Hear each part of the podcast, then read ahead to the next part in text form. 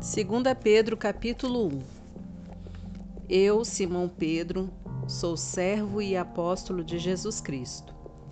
Escrevo a vocês, cuja experiência com Deus foi tão transformadora quanto a nossa, e tudo por causa do relacionamento e da intervenção direta do nosso Deus e Salvador Jesus Cristo. Graça e paz a vocês, enquanto se aprofundam na experiência com Deus e Jesus, nosso Senhor. Tudo que diz respeito à vida que agrada a Deus nos foi dado milagrosamente quando tivemos permissão de conhecer pessoal e intimamente aquele que nos chamou para Deus, a melhor convocação que já receberam. Também recebemos promessas extraordinárias e transmitimos a vocês. Sua participação na vida de Deus depois de terem voltado as costas para um mundo corrompido pela cobiça. Portanto, não percam tempo em edificar sobre o que receberam, preenchendo a base da fé com bom caráter, entendimento espiritual, disciplina vigilante, paciência entusiasmada, admiração reverente, amizade calorosa e amor generoso cada dimensão interagindo com as demais. Com essas qualidades ativas e aperfeiçoadas em sua vida, a grama não vai crescer debaixo dos seus pés, nem um dia passará sem sua recompensa, enquanto vocês amadurecem na experiência com o Senhor Jesus. Sem essas qualidades, vocês não poderão distinguir o que é certo e esquecerão que sua antiga vida pecaminosa foi totalmente cancelada. Então, amigos, confirmem o chamado de Deus a vocês, que foi escolha dele. Não abram mão disso. Façam isso agora e terão vida sobre um terreno firme, com ruas pavimentadas e o caminho aberto até o reino eterno do nosso Senhor e Salvador Jesus Cristo. Ainda que vocês conheçam toda a verdade e a pratiquem sempre, o prêmio é tão grande que não vou deixar nem por um minuto de chamar a atenção de vocês sobre o assunto. Esta é a tarefa de que fui incumbido. Mantê-los acordados sempre é o que vou fazer enquanto viver. Sei que vou morrer em breve. O Senhor deixou isso muito claro para mim. Portanto, estou particularmente desejoso de que vocês tenham anotado tudo para que depois que eu morrer possam recorrer ao arquivo sempre que precisarem. Vocês sabem que não estávamos delirando quando apresentamos a vocês os fatos concernentes ao retorno do Senhor Jesus Cristo com poder. Afinal, nós comparecemos à pré-estreia Vimos com os próprios olhos Jesus resplandecente com a luz de Deus, o Pai, enquanto a voz da glória majestosa disse: Este é o meu filho, marcado pelo meu amor e alegria da minha vida. Estávamos lá, na montanha com ele, e ouvimos a voz do céu. Não tínhamos nenhuma dúvida do que vimos e ouvimos. A glória de Deus, a voz de Deus. A palavra profética foi confirmada para nós. Vocês farão muito bem se não se esquecerem disso. É a única luz que vocês vão ter em tempos de escuridão, enquanto esperam o raiar do dia e o surgimento da estrela da manhã no coração. O ponto principal a ser lembrado é que nenhuma profecia das Escrituras é assunto de opinião particular. Por quê? Porque não é algo produzido no coração humano a profecia resulta da ação do Espírito Santo, que impulsionou homens e mulheres a proclamar a palavra de Deus.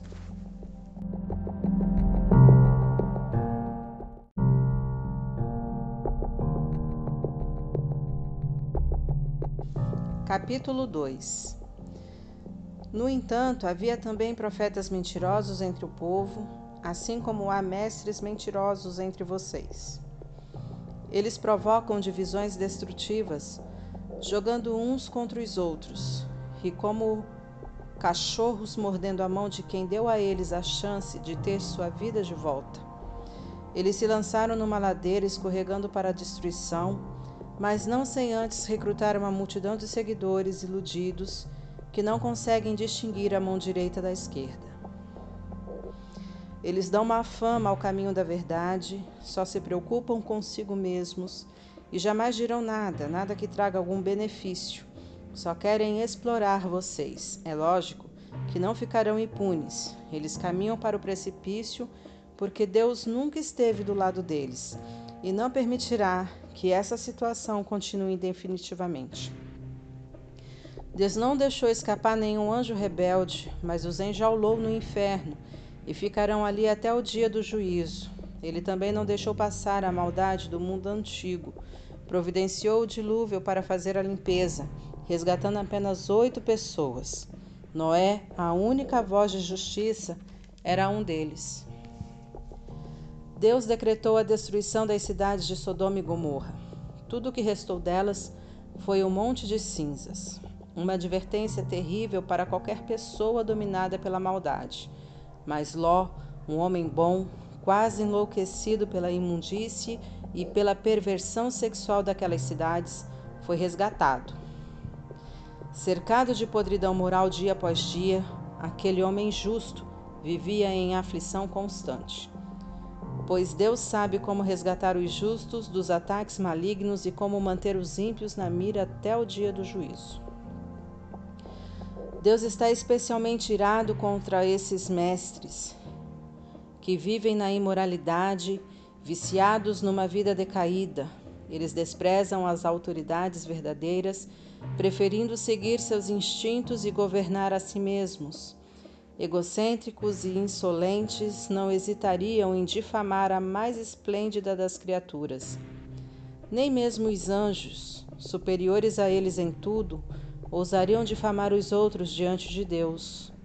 Eles não passam de animais selvagens, predadores por natureza, mas, assim como abatem os outros com suas blasfêmias, também serão abatidos. No final, serão derrotados. A maldade deles vai se voltar contra eles mesmos. Eles são tão desprezíveis e viciados no prazer que vivem em orgias e se embriagam em plena luz do dia. São obcecados por adultério e são compulsivos em todo tipo de pecado. Não hesitam em seduzir quem se mostre vulnerável. A especialidade deles é a cobiça, são mestres nisso, almas mortas. Eles saíram da estrada principal e agora andam sem rumo, tomaram o caminho de Balaão, filho de Beor, o profeta aproveitador e especialista em maldade. Mas Balaão foi interrompido no meio desse caminho perverso. Um animal falou com voz humana e evitou a loucura do profeta. Esses mestres não têm nada a oferecer, são fontes secas, nuvens de tempestades espalhadas, guiadas por um buraco tenebroso do inferno. Seu ensino não passa de conversa fiada, mesmo assim, são perigosos. Os que estão prestes a escapar dos caminhos errados são os mais suscetíveis ao seu apelo sedutor. Prometem liberdade aos novatos da comunidade, mas eles mesmos são escravos da corrupção. Pois se são viciados em corrupção, e são mesmos, são escravos dela. Se eles escaparam do cortiço do pecado depois de ter uma experiência com o Senhor e Salvador Jesus Cristo e escorregaram de volta para a velha vida, então, a situação deles é pior que no começo. É melhor não conhecer o caminho de Deus que andar nele e depois retornar, repudiando a experiência e o mandamento santos. Eles comprovam o provérbio: o cachorro volta ao seu vômito, ou este, o porco lavado, procura lama.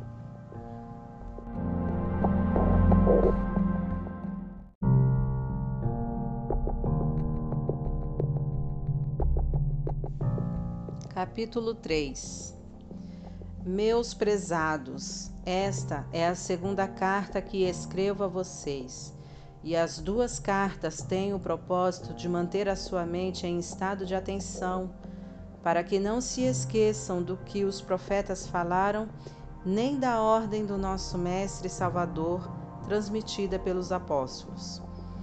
Para começar, vocês precisam saber que nos últimos dias os zombadores viverão seus anos de glória. Reduzindo tudo ao nível mais baixo, eles nos provocarão. Então, o que aconteceu com a promessa da vinda de Cristo? Nossos antepassados estão mortos e enterrados, e tudo está como sempre esteve. Desde o dia da criação, nada mudou. Eles, convenientemente, terão se esquecido de que muito tempo atrás todas as galáxias e o nosso planeta foram trazidos à existência do caos das águas pela palavra de Deus. E ela trouxe o caos de volta no dilúvio que destruiu o mundo. As atuais galáxias e o mundo são o combustível para o incêndio final. Deus está pronto para agir, para falar outra vez e para dar o sinal que desencadeará o juízo e a destruição dos céticos e profanos. Não se esqueçam do óbvio, amigos. Com Deus, um dia é como mil anos e mil anos como um dia. Deus não está atrasado com sua promessa, como alguns pensam.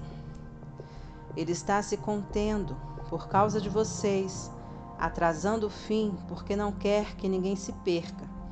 Ele está dando a cada um mais tempo para mudar. Mas, quando o dia do juízo de Deus chegar, será sem anúncio, como um ladrão. O céu entrará em colapso, com um estrondo ensurdecedor, e tudo desaparecerá num incêndio imenso. Neste dia, a terra e todas as suas obras serão expostas ao escrutínio do julgamento. Considerando que tudo hoje está bem e amanhã poderá não estar mais, percebem como é importante viver uma vida santa? Esperem ansiosos pelo dia de Deus todos os dias. As galáxias vão queimar e os elementos vão derreter, mas nós mal perceberemos, porque estaremos de olho em outro caminho, na expectativa do prometido novo céu e da prometida nova terra, todos adornados pela retidão. Portanto, meus amigos, isso é o que vocês devem esperar, fazendo o possível para que sejam encontrados vivendo em pureza e paz. Interpretem a restrição paciente do nosso Senhor pelo que ela é salvação. Nosso bom irmão Paulo, que é muito sábio nestes assuntos, refere-se a isto em suas cartas e escreveu a vocês essencialmente a mesma coisa. Algumas coisas que Paulo escreve são difíceis de entender. Pessoas irresponsáveis que não sabem o que dizem distorcem seus ensinos o tempo todo. Eles fazem o mesmo com o restante das Escrituras, mas o prejuízo será deles. Quanto a vocês, amigos, estão bem advertidos. Fiquem atentos para que não caiam ou vacilem por causa destes mestres pervertidos. Cresçam na graça e no entendimento do nosso Senhor e Salvador Jesus Cristo. Glória a Ele, agora e para sempre. Amém.